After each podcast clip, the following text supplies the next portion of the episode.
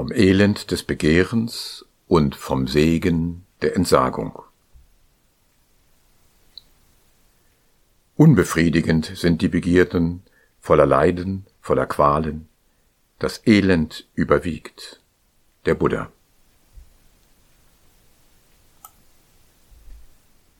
Wenn wir bedenken, wie viel Wohl und Lebensfreude aus dem Erlangen begehrter Dinge und Erlebnisse zu gewinnen sind, ist es schwer, das Elend in ihnen zu erkennen. Der Buddha bestreitet nicht das Angenehme, aber er zeigt auf, wie Wohl und Wehe aus dem Begehren erwachsen. Da Begierden einen Mangel anzeigen, ist es nicht möglich, durch Verzicht von ihnen frei zu werden. Die Bedürftigkeit ist auf anderem Wege zu beheben. Beginnen wir mit erwünschten Erlebnissen. Diese sucht der Mensch mit seinen fünf äußeren Sinnen. Der Buddha nennt die durch das Gesicht ins Bewusstsein tretenden Formen, die ersehnten, geliebten, entzückenden, angenehmen, dem Begehren entsprechenden, reizenden, die durch das Gehör ins Bewusstsein tretenden Töne, die durch den Geruch ins Bewusstsein tretenden Düfte, die durch den Geschmack ins Bewusstsein tretenden Säfte, die durch das Getast ins Bewusstsein tretenden Tastungen. Es sind die Sinnesobjekte, die ersehnten, geliebten, entzückenden, angenehmen, dem Begehren entsprechenden, reizenden. Sie bringen die angenehmen Erfahrungen, wenn sie erlangt werden und dem Begehren entsprechen.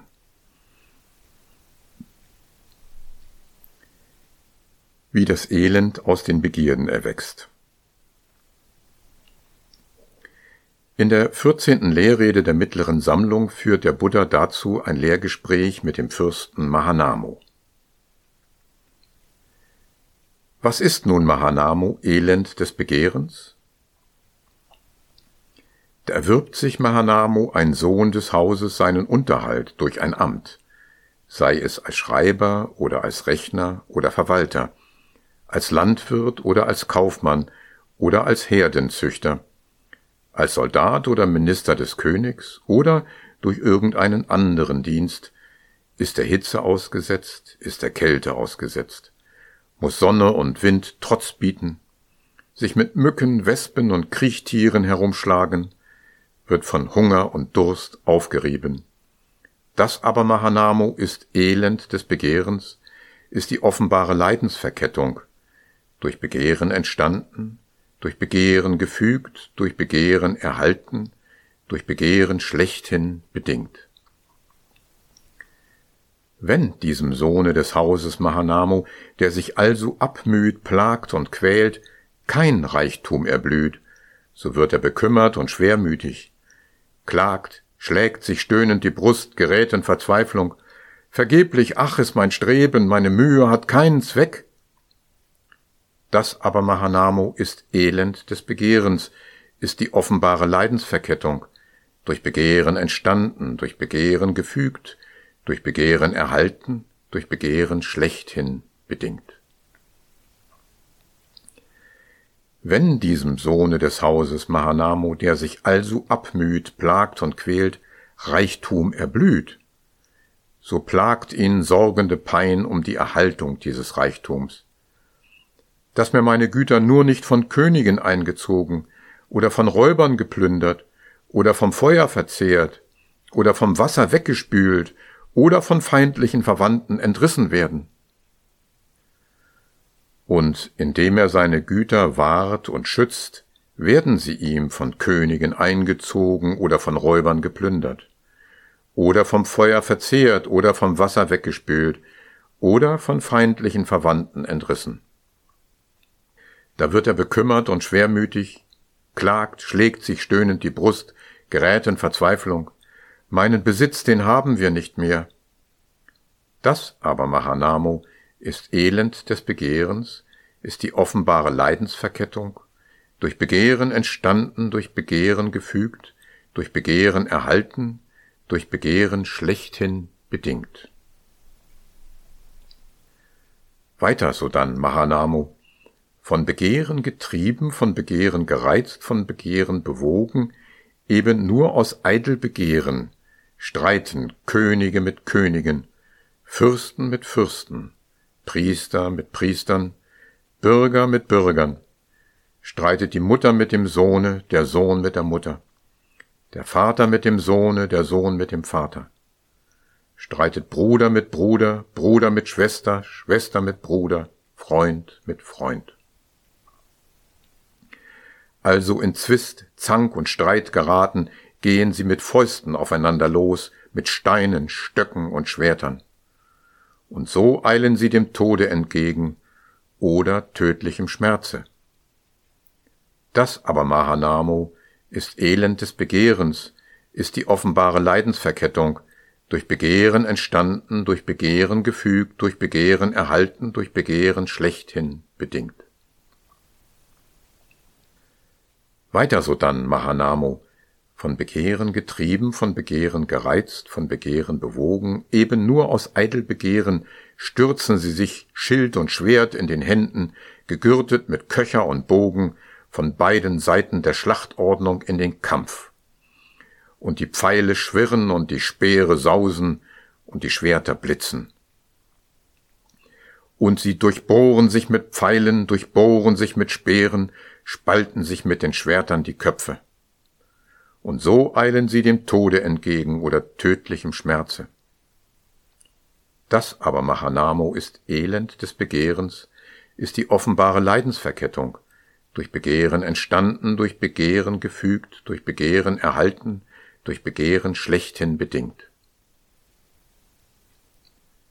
Weiter sodann Mahanamo, von Begehren getrieben, von Begehren gereizt, von Begehren bewogen, eben nur aus Eidelbegehren, brechen sie Verträge, rauben fremdes Gut, stehlen, betrügen, verführen Ehefrauen. Da lassen die Könige einen solchen ergreifen, und verhängen mancherlei Strafen, als wie Peitschen, Stock oder Rutenhiebe, Handverstümmelung. Hier folgt eine Reihe altertümlicher Strafen bis hin zur Enthauptung. Dann heißt es weiter. Und so eilen sie dem Tode entgegen oder tödlichem Schmerze. Das aber, Mahanamo, ist Elend des Begehrens, ist die offenbare Leidensverkettung, durch Begehren entstanden, durch Begehren gefügt, durch Begehren erhalten, durch Begehren schlechthin bedingt.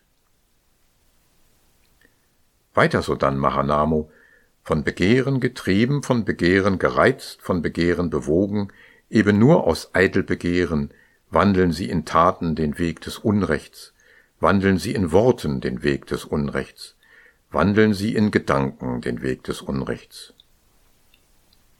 Und in Taten auf dem Wege des Unrechts, in Worten auf dem Wege des Unrechts, in Gedanken auf dem Wege des Unrechts gelangen sie bei der Auflösung des Körpers nach dem Tode abwärts auf schlechte Fährte, in Verderben und Unheil.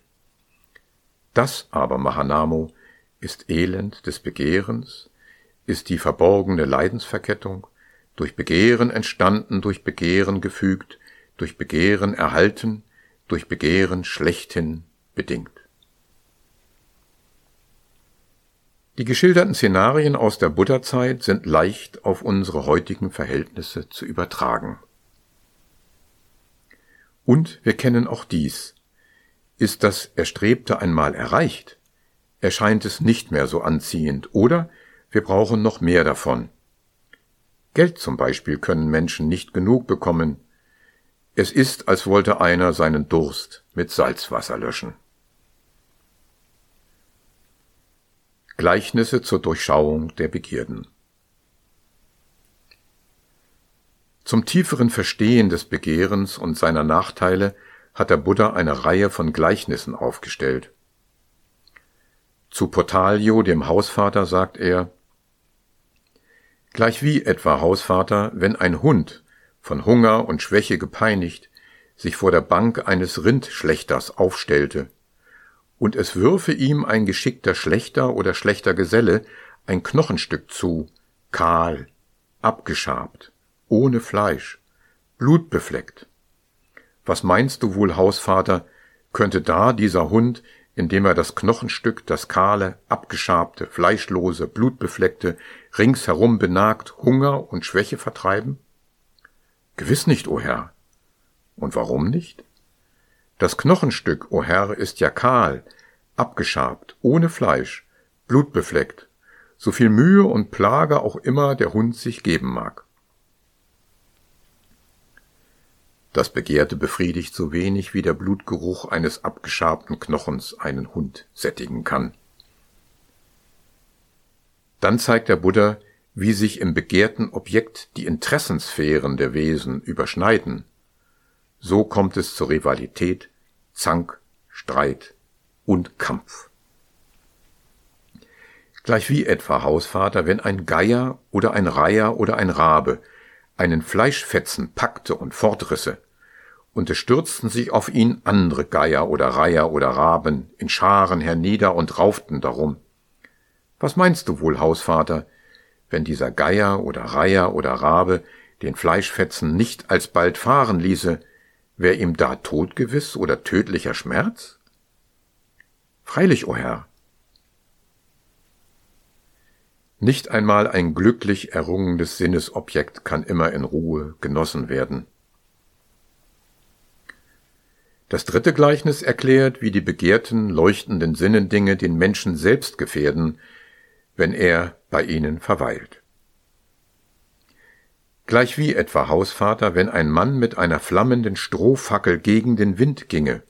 Was meinst du wohl, Hausvater, wenn dieser Mann die flammende Strohfackel nicht gar eilig von sich fortwürfe, würde die sie da seine Hand versengen, seinen Arm versengen oder andere Glieder des Leibes, und er also Tod erleiden oder tödlichen Schmerz? Freilich, o oh Herr. Wer im Genuss der erlangten Sinnesobjekte verbleibt oder ihn noch weiter ausbaut, gerät in die Folgen der Maßlosigkeit, bis hin zur Sucht.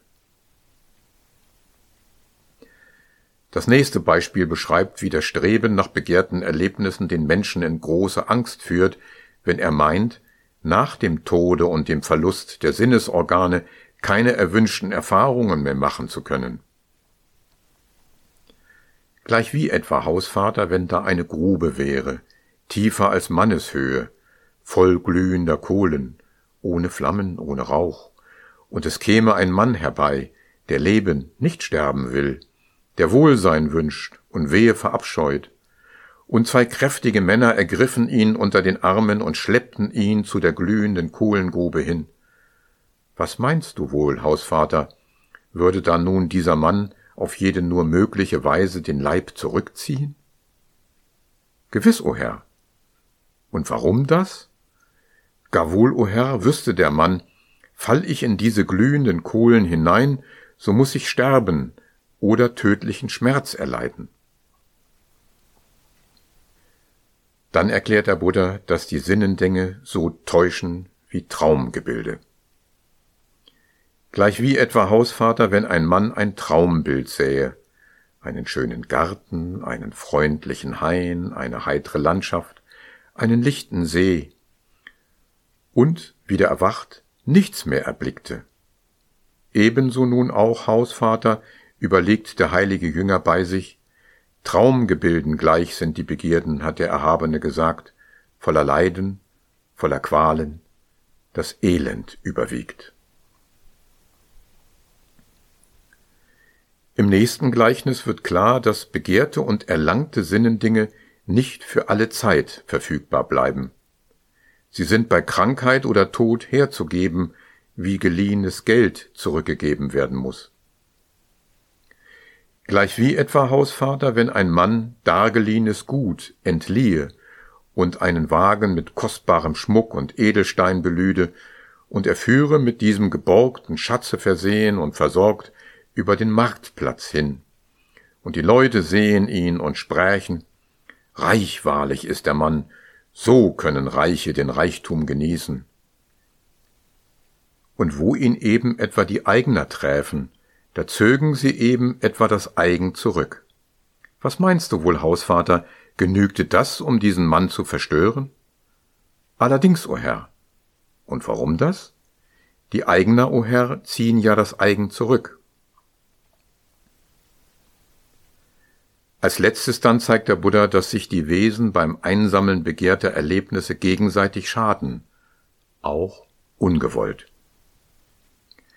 Gleich wie etwa Hausvater, wenn sich unfern eines Dorfes oder einer Stadt ein dichter Forst befände und ein Baum stände darin, der reifende Früchte trägt, und keine der Früchte wäre herabgefallen. Und es käme ein Mann herbei, der Früchte begehrt, Früchte sucht, nach Früchten ausspäht, und er gelangte ins Innere des Forstes und gewahrte den Baum, der reifende Früchte trägt, da gedächte er, dieser Baum ist mit reifenden Früchten behangen, und keiner der Früchte zu Boden gefallen. Aber ich kann ja Bäume erklettern. Wie wenn ich nun da hinaufkletterte und mich daran satt äße und den Rockschurz voll davon pflückte. Und er kletterte hinauf und äße sich satt und pflückte den Rockschurz voll. Aber ein zweiter Mann käme herbei, der Früchte begehrt, Früchte sucht, nach Früchten ausspäht, mit einem scharfen Beile versehen, und er gelangte ins Innere des Forstes und gewahrte den Baum mit den reifenden Früchten. Da gedächte er, dieser Baum trägt reifende Früchte, und keine der Früchte liegt auf der Erde und Bäume erklettern, das kann ich nicht. Wie wenn ich nun diesen Baum an der Wurzel fällte und mich dann satt äße und den Rockschurz voll pflückte. Und er fällte den Baum an der Wurzel. Was meinst du wohl, Hausvater, wenn da jener Mann, der zuerst hinaufgestiegen, nicht gar eilig herabkletterte, müsste ihm da durch den Sturz des Baumes die Hand zerschmettert oder der Fuß zerschmettert oder andere Glieder des Leibes zerschmettert werden, so dass er Tod oder tödlichen Schmerz erlitte? Freilich, o oh Herr. Durchschauung der Zusammenhänge allein genügt nicht. Auch wenn der Mensch die Verbindung zwischen dem Begehren und den nachteiligen Folgen klar erkannt hat, kann er sich noch nicht vom Begehren der Sinnendinge lösen.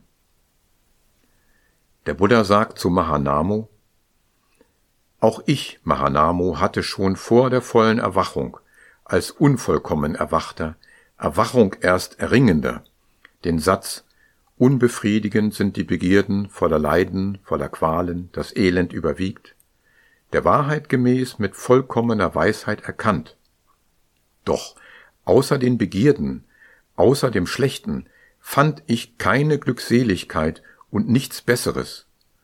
Und so gewahrte ich denn, dass ich eben immer noch um die Begierden herumtanzte. Also selbst der Buddha war nicht in der Lage, die Begierden durch Erkenntnis ihrer Nachteile allein aufzugeben und tanzte noch um sie herum. Die Befreiung liegt nicht im Verzicht auf die begehrten Sinnendinge, sondern in ihrem Ersatz durch größeres und höheres Wohl. Der Buddha fährt fort. Sobald ich aber Mahanamo den Satz Unbefriedigend sind die Begierden, voller Leiden, voller Qualen, das Elend überwiegt, der Wahrheit gemäß mit vollkommener Weisheit erkannt und außer den Begierden, außer dem Schlechten, Glückseligkeit gefunden hatte und Besseres, da gewahrte ich, dass ich nicht mehr um die Begierden herumtanzte. Der Buddha spricht hier von Glückseligkeit und von Besserem. Das gehört in den Bereich des Herzensfriedens, Samadhi. Der Weg dahin beginnt mit Freude am Geben und der Befreiung von Gewissensdruck durch die Übung der Tugend. Das ist bereits himmlisches Erleben im Diesseits. Im Herzensfrieden dann vereinigen sich in der Meditation Subjekt und Objekt, der Erleber und das Erlebte. Die meditative Erfahrung bringt innere Glückseligkeit. Und dann geht es darüber hinaus. Da entfallen die nach außen gerichteten Begierden und die Überschneidung der Interessensphären der Wesen. Es gibt keine Rivalität, keinen Zank, keinen Streit und keinen Kampf. Frieden und Glückseligkeit breiten sich aus. Es ist wie beim Erklimmen einer Leiter. Erst wird eine höhere Sprosse ergriffen, Glückseligkeit. Dann kann die untere Sprosse losgelassen werden, der Bereich der Begierden. Wenn ein solcher aus der Meditation zurückkommt, kann er noch Sinnendinge aus der äußeren Welt genießen, aber er muss es nicht mehr, da er höheres Wohl aus anderer Quelle bezieht. Der Trainingsweg dahin und darüber hinaus wird Gegenstand der kommenden Podcast-Folgen sein.